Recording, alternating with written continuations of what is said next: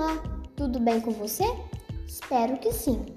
Hoje vou te mostrar meu conto da Cinderela, só que na versão moderna, escrito por mim e narrado por mim, Maiana Silveira de Souza.